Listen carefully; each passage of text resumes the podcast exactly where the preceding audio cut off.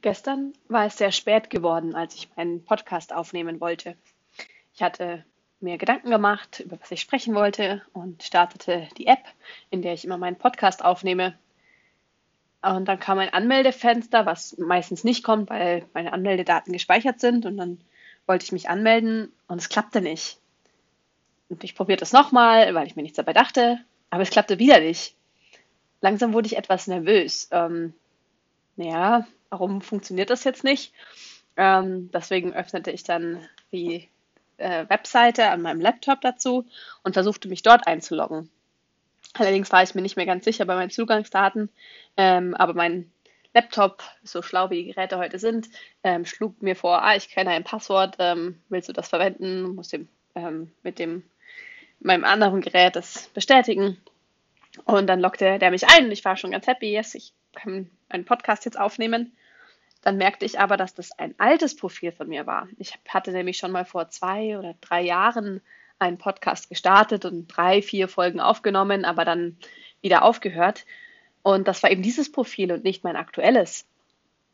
Und ich geriet langsam doch ein bisschen in Panik, ähm, wie das passieren konnte, dass ähm, das wohl auf die gleichen E-Mail-Account läuft.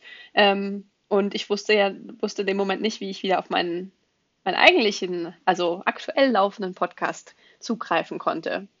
Ähm, nachdem es schon recht spät war und ich mich damit jetzt nicht mehr großartig auseinandersetzen wollte und vor allem auch nicht wusste, was ich machen soll, schrieb ich eine E-Mail an den Support von meiner App ähm, und schilderte das Problem, nahm trotzdem noch den Podcast auf mit einer ganz normalen Sprachmemo, ähm, um den, sobald ich es wieder hochladen kann, das auch machen kann ähm, und bin dann schlafen gegangen.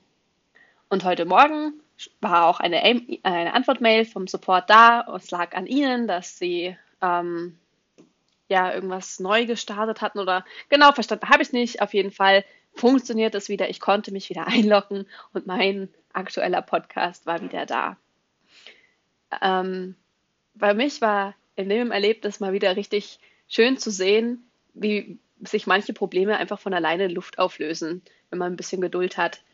Und ich möchte mir das mehr zu Herzen nehmen, eben Sachen, wenn sie mal im Moment nicht klappen, nicht sofort ähm, dann in große Panik zu verfallen, sondern einfach mal sich zurücklehnen, das zu schauen, was man in dem Moment tun kann. Bei mir war es eben, die Mail an den Support zu schicken ähm, und dann erstmal abzuwarten und zu schauen, was passiert.